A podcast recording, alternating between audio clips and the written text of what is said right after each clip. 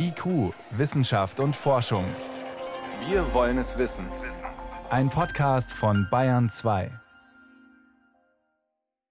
Die Inzidenzen sinken, aber zu langsam. Der Expertenrat der Bundesregierung, besetzt mit Forschenden und Ärzten, warnt in seiner Stellungnahme von gestern eindringlich, sich nicht täuschen zu lassen von diesen Zahlen. Mit der Omikron-Variante, so die Experten, steht uns eine neue Dimension der Pandemie bevor, vor allem weil Omikron sich so viel schneller verbreitet als alle Varianten zuvor. Welche Möglichkeiten haben wir? Das kann Professor Ulrike Protzer beantworten. Sie ist Virologin an der Technischen Universität und im Helmholtz-Zentrum München. Ich war kurz vor der Sendung bei ihr am Institut und wollte erst einmal wissen, was macht die Omikron-Variante anders? Die Omikron-Variante hat sehr, sehr viele Mutationen. Mutationen in Proteinen im Virusinneren, die für die Vermehrung verantwortlich sind, aber vor allem auch Mutationen auf der Oberfläche des Virus im sogenannten Spike-Protein.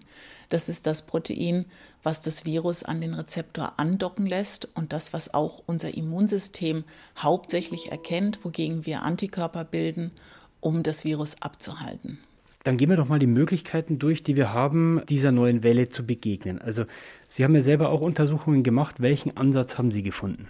Wir haben uns sehr systematisch angeschaut, wie können denn Menschen, die eine Infektion durchgemacht haben, die dann geimpft worden sind oder Menschen, die nur geimpft worden sind, die verschiedenen Varianten kontrollieren. Und da sieht man, die Kontrolle der Omikron-Variante ist ein ganzes Stückchen schlechter als die Kontrolle der bisherigen Varianten. Wir sehen aber auch einen deutlichen Anstieg der sogenannten neutralisierenden Antikörper nach einer Drittimpfung. Das heißt, da kriegt das Immunsystem wirklich nochmal so richtig den Boost, den es braucht, um dann das Virus auch zu kontrollieren. Die Experimente, die Sie gemacht haben, sind reine Laborexperimente, könnte man jetzt sagen. Kann man das einfach so übertragen auf das echte Leben? Was wir gemacht haben, sind Zellkulturneutralisationsexperimente. Das heißt, wir haben uns angeschaut, kann denn das Blut das Virus von einer Infektion abhalten, beziehungsweise natürlich die Antikörper, die da drin sind.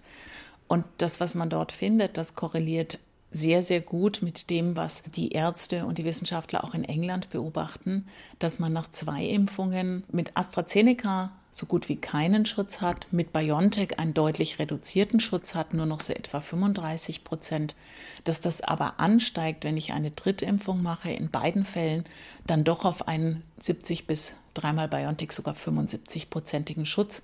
Das heißt, die dritte Impfung hilft da einfach ganz eindeutig. Ein knappes Drittel aller Menschen, die geimpft sind, haben diese Auffrischungsimpfung bekommen. Reicht dieser Schutz dann aus, um die Welle aufzuhalten?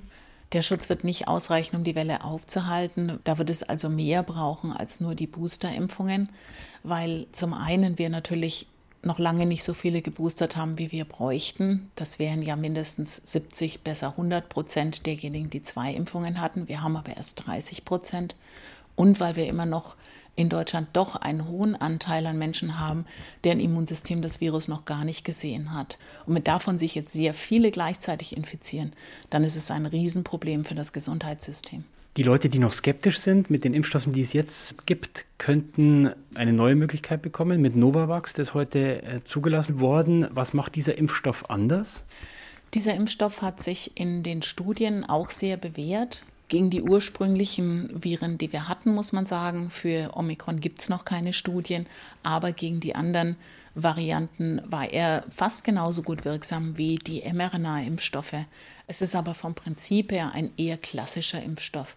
Man hat dort Proteine und diese Proteine sind zusammengeführt auf Nanokügelchen und damit stimuliert man das Immunsystem ganz vergleichbar zu dem, wie man das zum Beispiel mit dem Hepatitis B-Impfstoff oder auch dem Papillomvirus-Impfstoff macht. Also ein klassischer proteinbasierter Impfstoff, der ich glaube schon einige, die jetzt vielleicht skeptisch gegenüber mRNA oder Adenovektor-Impfstoffen sind, überzeugen könnte, sich dann doch impfen zu lassen. Ein weiterer Ansatzpunkt ist, in andere Länder zu schauen. Wir sind ja ein bisschen hinten dran, Gott sei Dank, was die Omikron-Welle jetzt anbelangt. Was können wir da lernen? Wir müssen in andere Länder schauen, denn wir leben natürlich hier nicht auf einer Insel abgeschottet vom Rest der Welt. Und gerade in puncto Omikron-Variante haben wir die Chance, jetzt noch zu reagieren, bevor diese Welle bei uns so heftig zuschlägt, wie sie das in Dänemark, ähm, in England, in Irland schon tut im Moment. Aber wir müssen diese Chance natürlich auch nutzen. Wir dürfen nicht einfach nur hinschauen wie das Kaninchen vor der Schlange und sagen, oh, da kommt was, wir warten jetzt mal Weihnachten ab, was wir dann tun, sondern wir sollten uns schon jetzt überlegen, wie wir dann nach Weihnachten handeln. Jetzt überlegen heißt Lockdown nach Weihnachten. Ich glaube, dass wir bei der raschen Ausbreitungsgeschwindigkeit dieser Omikron-Variante um eine verstärkte, und zwar deutlich verstärkte Kontaktbeschränkung um die Jahreswende herum nicht mehr herumkommen werden. Das ist sicherlich unbeliebt, das haben wir uns alle nicht gewünscht, aber es ist eine Situation, wo wir auch reagieren müssen, um unser Gesundheitssystem nicht komplett zu überfordern und wo wir natürlich auch reagieren müssen, um zu verhindern, dass einfach sehr viele Menschen gleichzeitig krank werden, selbst wenn sie dann nur eine schwerere Erkältung haben, sind sie trotzdem zu Hause und fallen aus. Und das kann für kritische Bereiche, sei es die Polizei, sei es die Feuerwehr oder seien es auch die Wasserwerke, natürlich erhebliche Probleme bereiten.